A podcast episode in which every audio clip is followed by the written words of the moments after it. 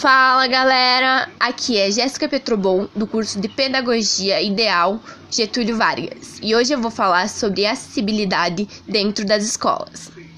Toda pessoa com deficiência física, intelectual, visual ou auditiva deve ter direitos à igualdade de oportunidades asseguradas de acordo com a Lei de Diretrizes Básicas da Educação.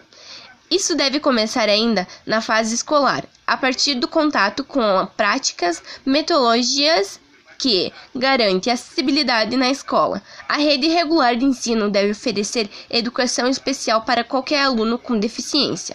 Esse processo exige mudança na maneira de conduzir as aulas e também no modo de se relacionar com as turmas e famílias. Em outras palavras, é preciso preparo por parte dos educadores e profissionais envolvidos na gestão escolar. Apesar da importância desse tema, muitos locais ainda não contam com as adaptações necessárias para atender o público tão diversificados. Nesse sentido, é importante buscar melhorias o quanto antes para que a inclusão escolar se torne a realidade comum.